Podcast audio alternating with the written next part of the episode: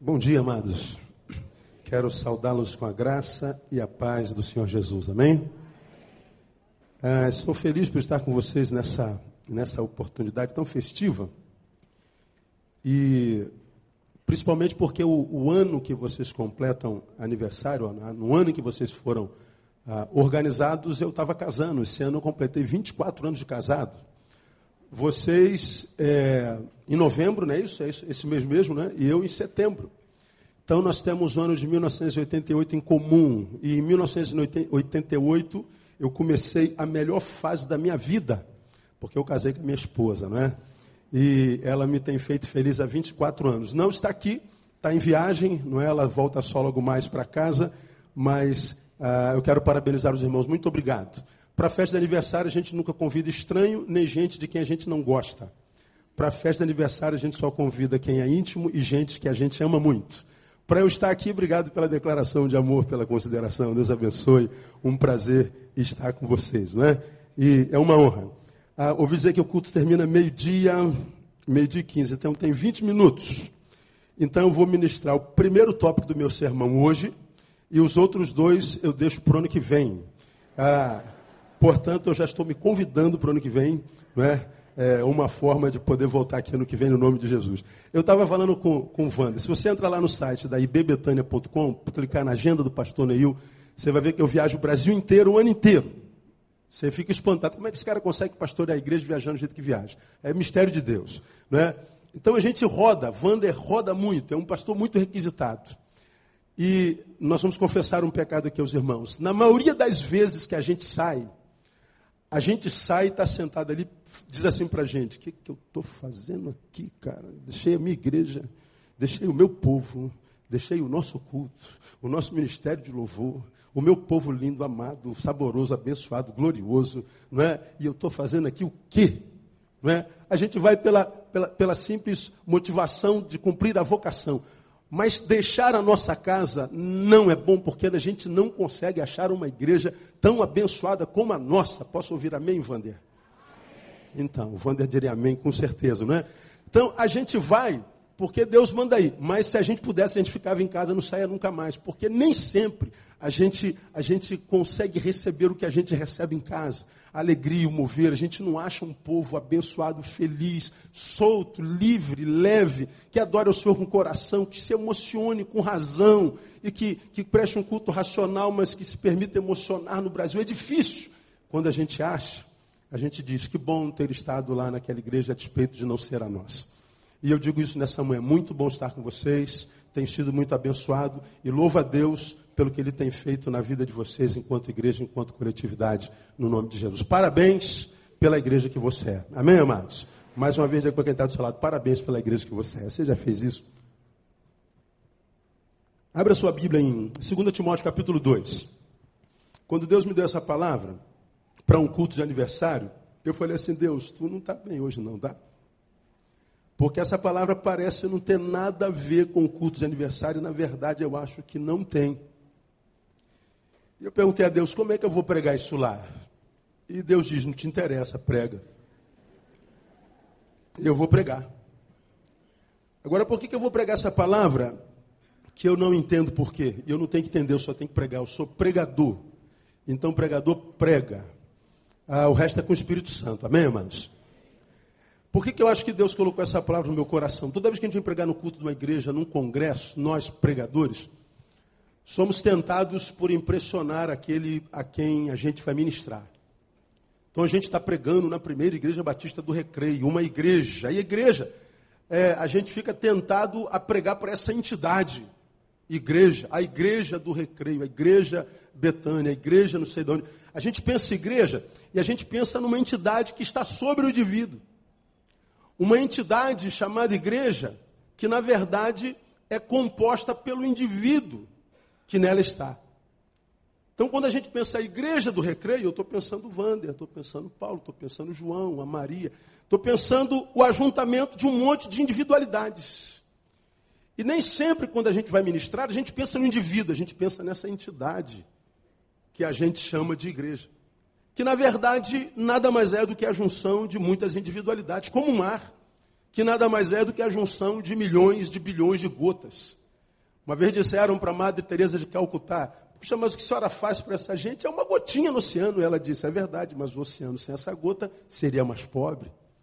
Ela entende que o oceano é composto por bilhões, trilhões, que sai de gotas. Então nós pensamos o mar, mas não pensamos a gota que o compõe. Pensamos a multidão que é a igreja, mas não pensamos no indivíduo que é a igreja. E muitas vezes nós pecamos por isso. Porque nós entramos na nossa individualidade num culto lindo como esse, abrilhantado por uma orquestra como essa, com coro como esse, com um templo como esse, com o conforto que você tem, com a beleza dessa catedral, mas a gente imagina que a vida seja bela como bela é isso, essa imagem que nós estamos tendo nessa manhã. E um dos grandes dilemas sobre o qual tenho me debruçado nesses últimos anos é exatamente essa, Wander. É contrapor a beleza do Evangelho com a feiura da vida do homem contemporâneo. A beleza do Evangelho, e ele é lindo, com a feiura da vida do homem contemporâneo. Da última vez que eu tive aqui, eu falei um pouco sobre a realidade do homem contemporâneo. Eu falei sobre suicídio, lembra, Wander? Peguei um dado lá do site da Sociedade Brasileira de Psiquiatria, que diz que no Brasil 25 pessoas se suicidam por dia. Cara, o que, que é isso? Todo dia 20 pessoas se matando, 25 no Brasil é, mas isso é fichinho. Se a gente compara com o Japão, que são 87 suicídios por dia. A cada 17 minutos um japonês se mata. Gente, o que está acontecendo com a, com a humanidade?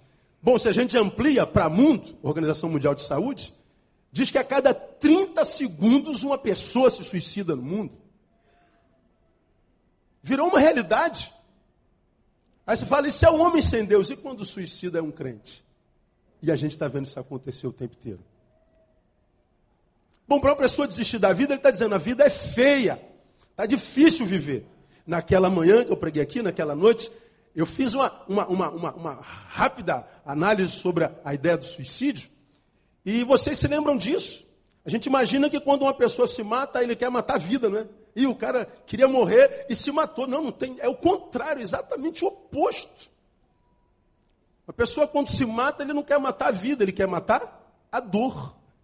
Ele quer matar o vazio. Quando uma pessoa se mata, ele não está dando um grito, quero morrer. Não, é o contrário, eu quero viver, mas eu não consigo. Então eu prefiro morrer. O suicida ensina para mim e para você que pior do que a morte é a ausência da vida. Pior do que morrer é não viver. Pior do que morrer é viver essa feiura de vida que a gente está vendo diante dos nossos olhos, que muita vez, ou muitas vezes, não tem nada a ver com a beleza dos nossos templos, cultos, reuniões e tudo mais. Na coletividade, lindo, e na individualidade, nem sempre. Nem sempre na coletividade expressamos o que vai dentro da nossa subjetividade, dentro da nossa individualidade. E esse é um dilema pelo qual Paulo passou. Paulo escreveu a segunda carta a Timóteo, a última carta que ele escreveu. Ele já estava de posse da sua sentença, vai morrer daqui a pouquinho. Depois que ele escreveu, alguns dias depois ele foi decapitado. Paulo estava preso, Paulo estava com seu futuro confiscado. Paulo escreve para mim a carta mais profunda de todo o seu escrito, na minha concepção. E por que, que eu acho 2 Timóteo a carta mais profunda dos seus escritos? Porque ele estava preso e condenado à morte, foi lá que ele escreveu: Combati um bom combate, acabei a carreira aí guardei a fé. A gente sempre declama isso muito bonitinho, eu combati um bom combate, acabei a carreira e tal. Não, mas ele estava preso, ele não tinha família, ele não tinha nada. Você lê o capítulo 4, ele diz lá, na minha última defesa, ninguém apareceu para me defender. Antes todos me abandonaram. Paulo acabou sozinho. Só Lucas estava com ele, e Lucas estava porque o, menino, o cara era velho e estava doente. Mas ele que trabalhou, rodou o mundo inteiro evangelizando, pregando o evangelho, a beleza do evangelho, terminou como terminou. Um dia leia esse texto com, com mais profundidade, tempo que você vai se impressionar. E aí, Paulo, como qualquer um de nós, quando sabe que a vida está acabando, quando ele está no fim, como quem descobriu que está com câncer, como quem descobriu que pode morrer a qualquer momento, como quem sabe que pode estar diante do final da sua vida, ele então vai passar a valorizar na vida o que de fato tem valor.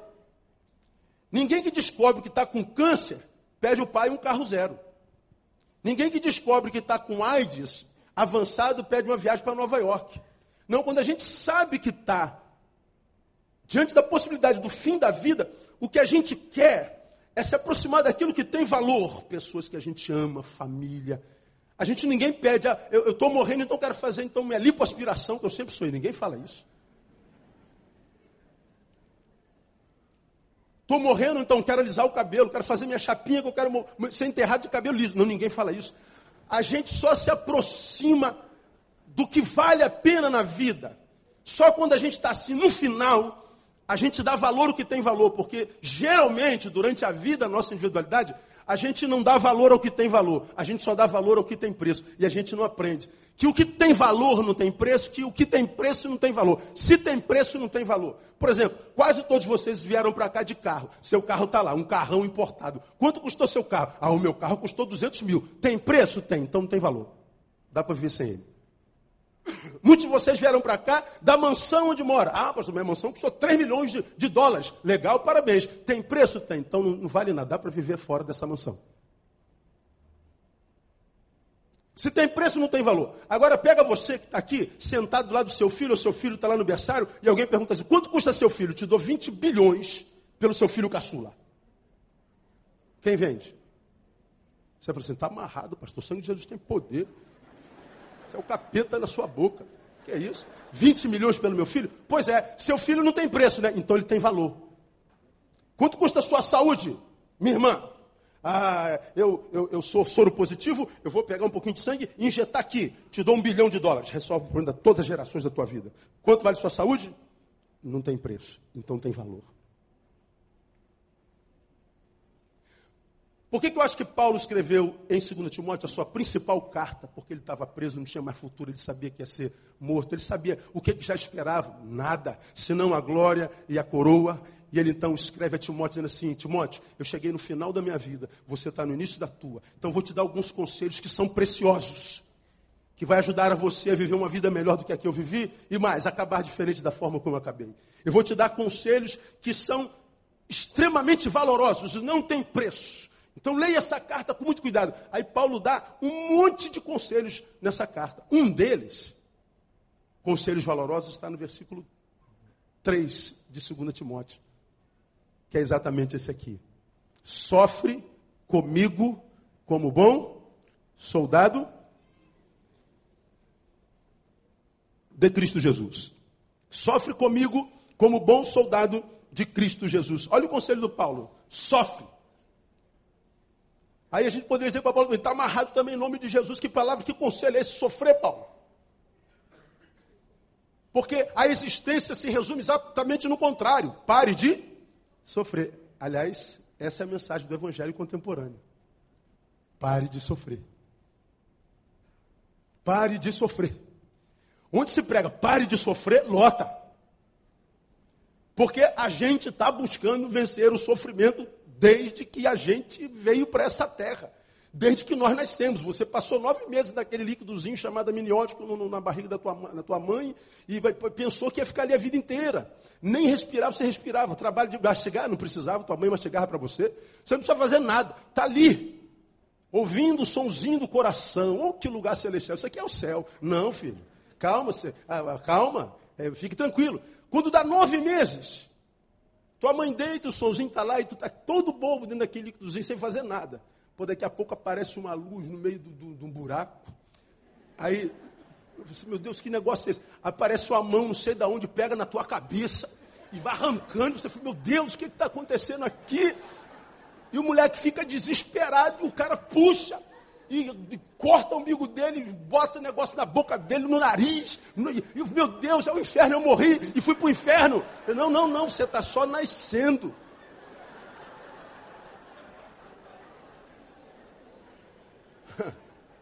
Você está nascendo, meu filho. Isso aí é vida. Aí o moleque. Ah! O choro é o quê? O choro é a consciência da vida e o desejo de voltar para o útero.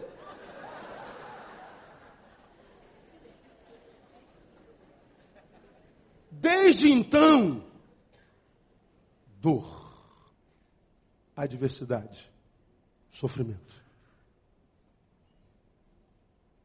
Não há como parar de sofrer. E Paulo sabe disso. Morreu sofrendo, a despeito de ter sido quem foi. E ele então dá um conselho para Timóteo: Timóteo, não entra nessa ideia de acreditar que é possível passar pela vida sem dor. Quem entra na vida imaginando que é possível passar pela vida sem dor, vai sucumbir diante dela. Não por causa do poder da dor, mas pela perplexidade de ter sido acometido por ela. Paulo está dizendo que o sofrimento é inerente à existência. O filósofo disse: penso, logo existe. Neil diz: existo, logo sofro. Ele falou, eu também posso falar. Só que o meu ninguém vai registrar e daqui a dois dias todo mundo esquece. Mas dele está aí 200 anos. Sofrimento faz parte. Você sofre porque está vivo. Aí a gente pega uma igreja como essa e a gente chega, todo pastor quer ter uma igrejão deve meu Deus, que coisa maravilhosa. Aí pensa que foi fácil, mano. Pensa que foi simples. Ele ajoelhou, fez uma oração poderosa do fogo e quando ele acordou estava pronto. Puf. Ah, meu amigo. Muito sofrimento, muita dor, muita luta muito apunhalamento, muita decepção, muita frustração, a despeito das alegrias, das vitórias, da conquista. A gente vê um coro desse, a gente imagina que todo mundo se dá bem. Todo mundo é amigo. Olha aqui, que igreja unida, que coro unido. Ah, meu irmão. Você não sabe que de repente tem uma do lado de cá querendo furar o olho da que está do lado de lá. Você não sabe que na viagem de cá brigaram por causa do lugar no ônibus. Fala, Jeová. Aí. Aí você olha assim, que coisa linda. Eu quero ir para Pino de Curitiba. Vai, ô mané, vai, vai sofrer lá também.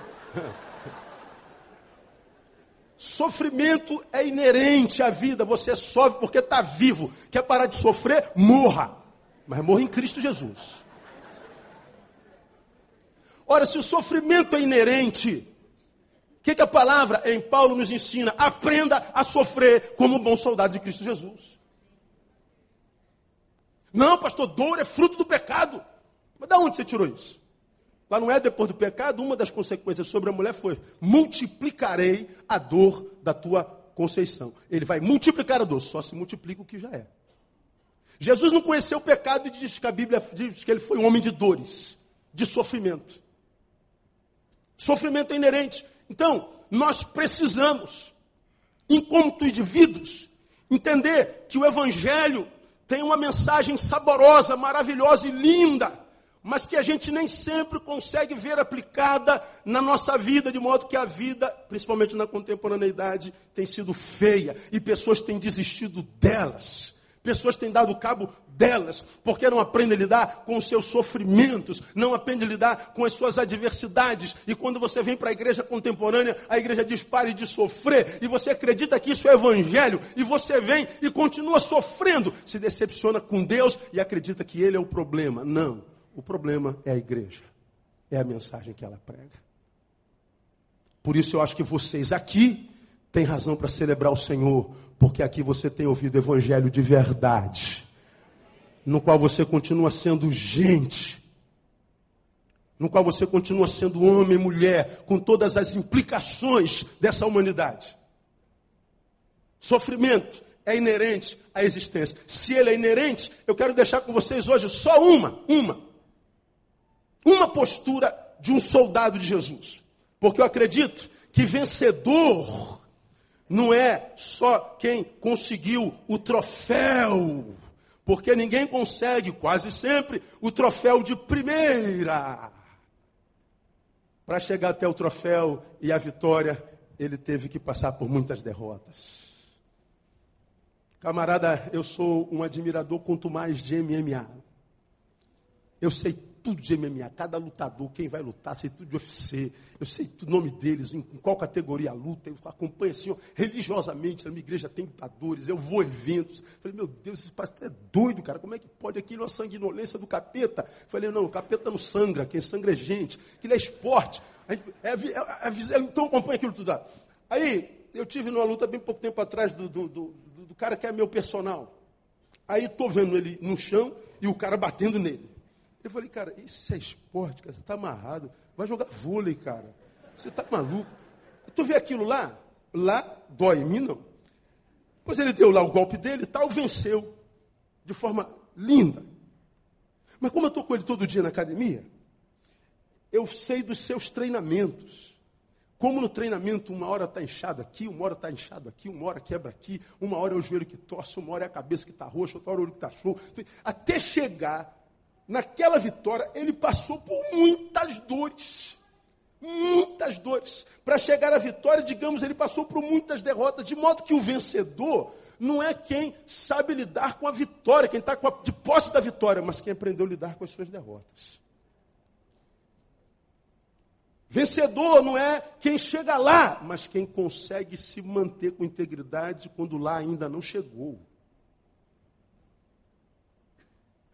Nesse tempo, vence quem sabe perder.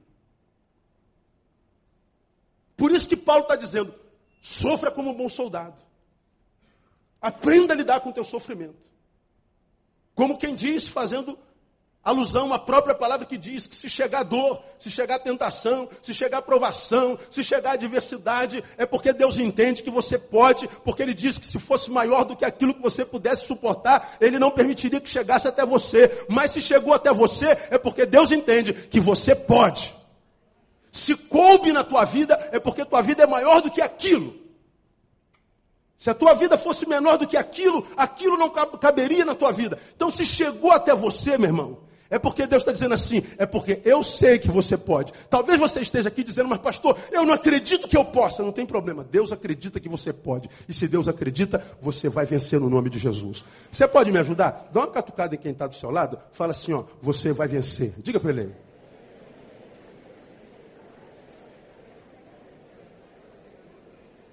Quem acreditar nisso, diga assim comigo, eu vou vencer. Diga assim, eu vou vencer. Diga assim, eu já venci. Bom, enquanto história, enquanto entidade igreja, vocês já estão vencendo há 24 anos. Como é que um bom soldado sofre? Um tópico. E eu termino.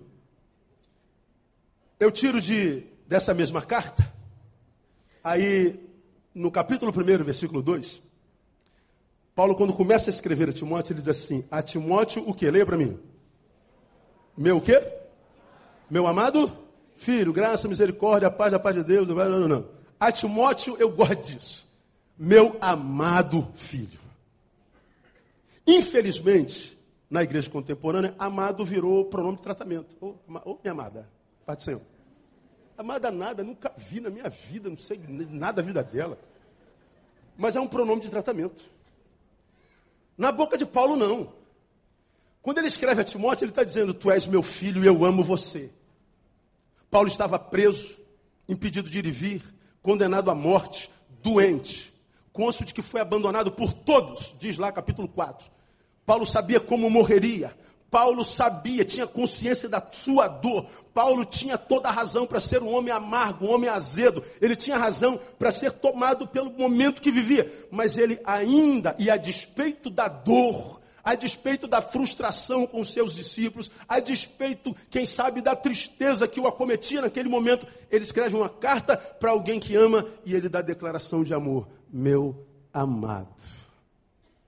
E ele ensina como é que um bom soldado de Cristo sofre. Um bom soldado de Cristo sofre não permitindo nunca que o sofrimento impossibilite o amor não permitindo nunca que o sofrimento impossibilite o amor, porque é exatamente isso que tem feito com que tantos soldados de Cristo sucumbam diante da adversidade.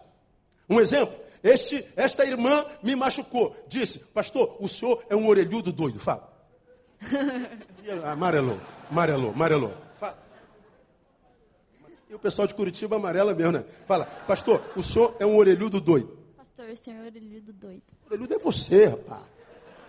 Sua desrespeitosa. E eu briguei. E essa menina me chamou de orelhudo, de gordo. Ou então te chamou de gorda. Oh, a irmã está fortinha. Pronto, acabou.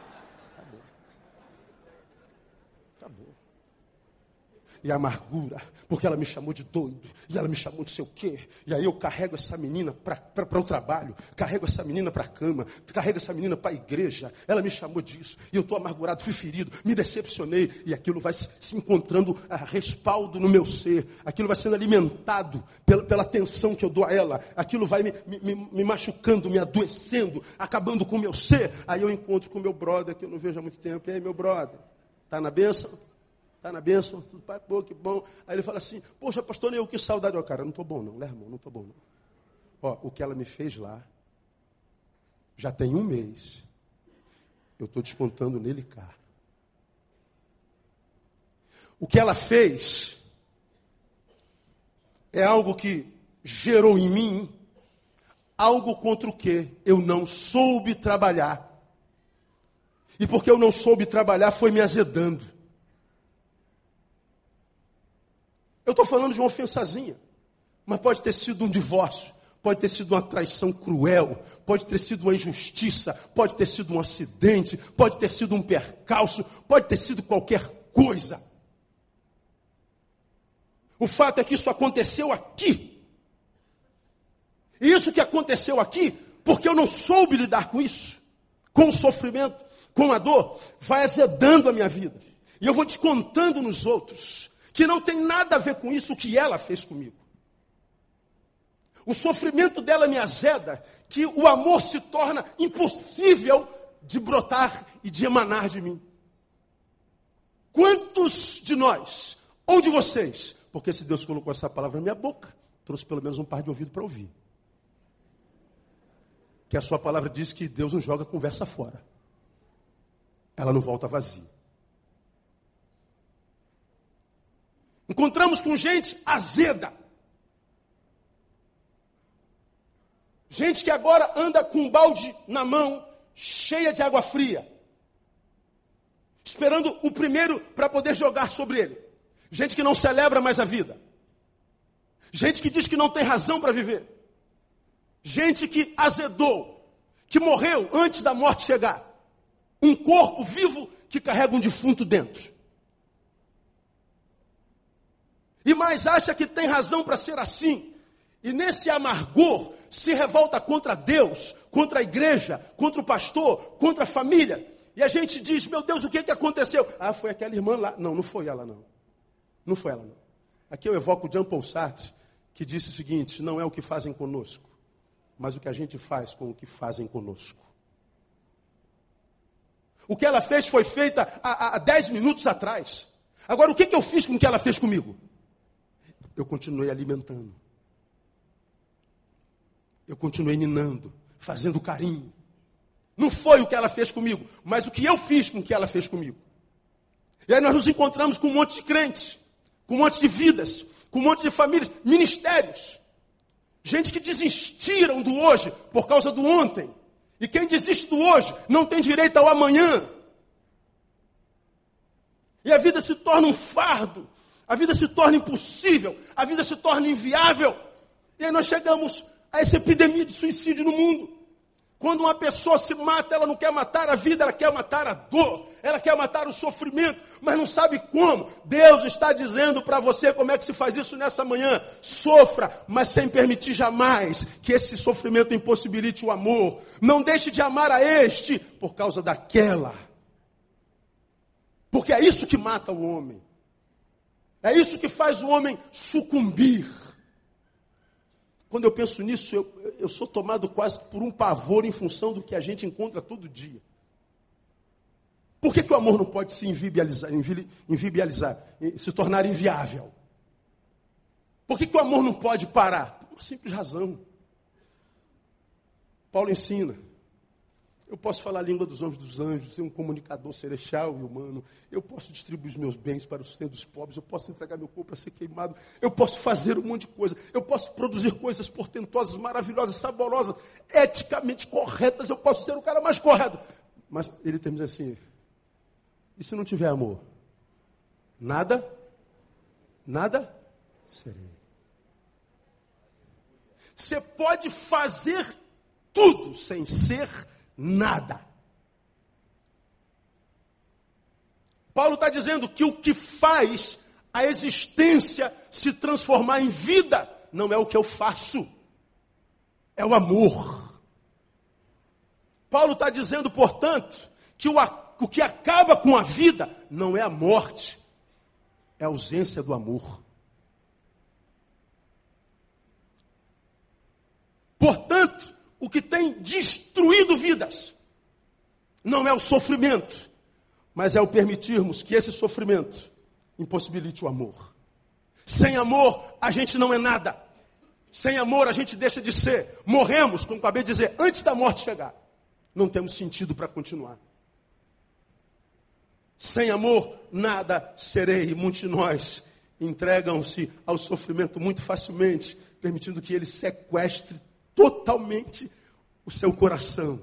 Por que, que você acha que o sábio Salomão, escrevendo a Provérbios, diz assim: sobre tudo o que se deve guardar, concluam para mim. Guarda o teu coração, porque dele procedem o que? As saídas da vida. Ele está dizendo: é possível que corações sejam perdidos. Ou será que você nunca, vendo uma reportagem, lendo um jornal, olhando na janela, você não perguntou: esse homem não tem coração? Essa mulher não tem coração. Ele não tem coração. É verdade, não tem mesmo, perdeu. E quando é que a gente perde? Quando ele para de pulsar? Não. Quando o amor sai dele. Quando o amor acaba. Então, nessa manhã, irmãos, diante dessa chuva linda que cai, eu quero profetizar. Deus está restaurando corações e vidas nessa manhã, no nome de Jesus. Num dia de aniversário, eu estou falando de sofrimento. Deus não é lógico, não é verdade? Bom, se fosse lógico, teria escolhido você para ser filho? Não é, mas jamais. Nem a mim. Mas uma coisa a gente sabe que Ele é: Deus é amor. E Ele trouxe você aqui, crente, pensando você, que veio para celebrar o aniversário da sua igreja. E Deus trouxe você aqui para curar você no nome de Jesus, para restaurar o amor que há dentro do teu coração. Por amor. Tanto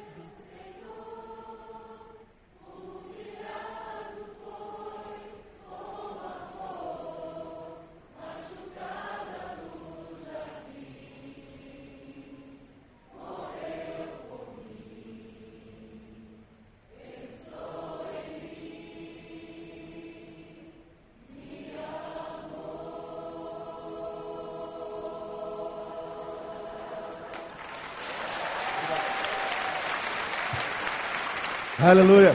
Por amor, irmão. Por amor. Rapaz, eu não estou andado muito no nosso meio, então não sou muito chegado, mas fui direitinho, foi, foi legal, né? Por amor. Aqui, você pode me ajudar mais uma vez? Catuca quem está do outro lado e fala assim, ó, foi por amor, irmão. Terminei minha palavra, acabou.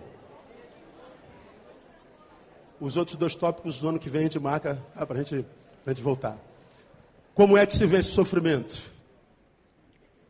Não permitindo jamais que esse sofrimento inviabilize o amor.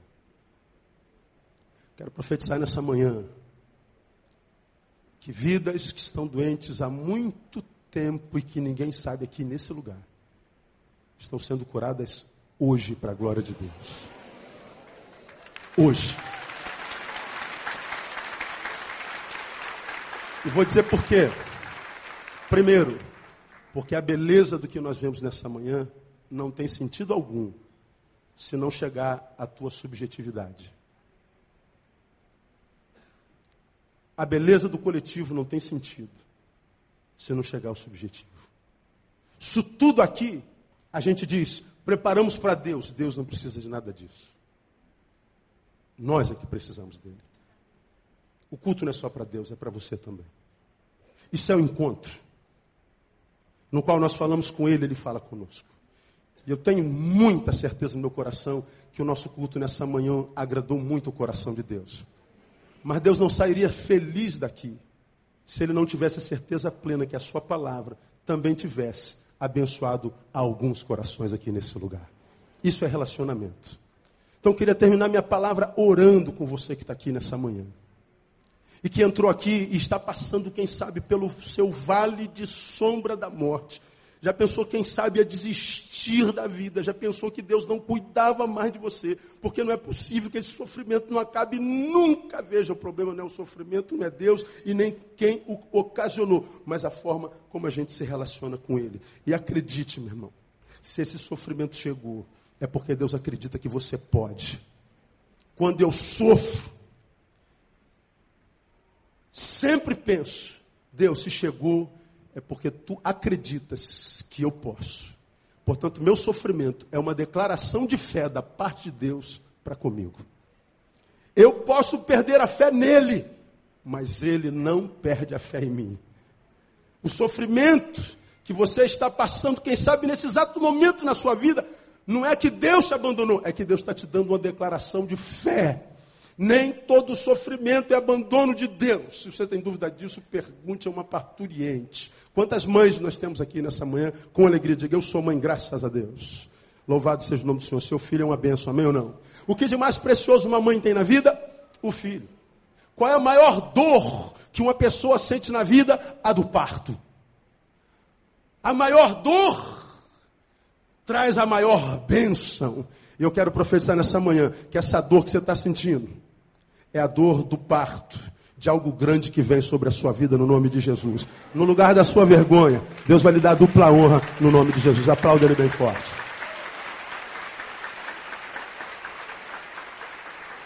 Eu quero orar. Louvamos ao Senhor por teu amor, Pai. Teu amor que foi a motivação que tu usastes para vir até esse lugar e sofrer as dores que nós não suportaríamos. Foi esse amor que fizestes, que, que fez com que tu te cravastes naquela cruz, fazendo o impossível por nós. Depois da cruz, por causa do amor, qualquer dor se tornou possível em nós. Qualquer dor se tornou menor do que nós. Depois da cruz, tudo é possível. Se chegou até nós, é porque nós podemos suportar. Muito obrigado, Deus, porque a tua palavra nos ensina que se chegar até nós enquanto dor, adversidade, tentação, é porque nós podemos suportar mais. A tua palavra diz que tu nos daria o escape, que tu nos capacitaria para transpor, para ir além, para vencer, para continuar no nome de Jesus. Deus, eu quero te apresentar esses meus irmãozinhos que estão aqui no altar. Eu não os conheço, mas tu os conheces desde os ventres da sua mãe. Tu sabes a história. Tu sabes, ó Deus, aonde está o espinho, aonde está a dor, aonde está a adversidade. Tu conheces aquilo que tira o sono, aquilo que tira a paz. Tu conheces, ó Deus, a origem, mas sei também que tu conheces, ó Deus, o fim. Tu sabes como vai terminar. Tu sabes como começou e tu sabes como vai terminar. Começou em choro, terminará em alegria no nome de Jesus. Eu quero te pedir, ó Deus, que nessa noite, com os teus braços ternos, tu possa abraçar os meus irmãos.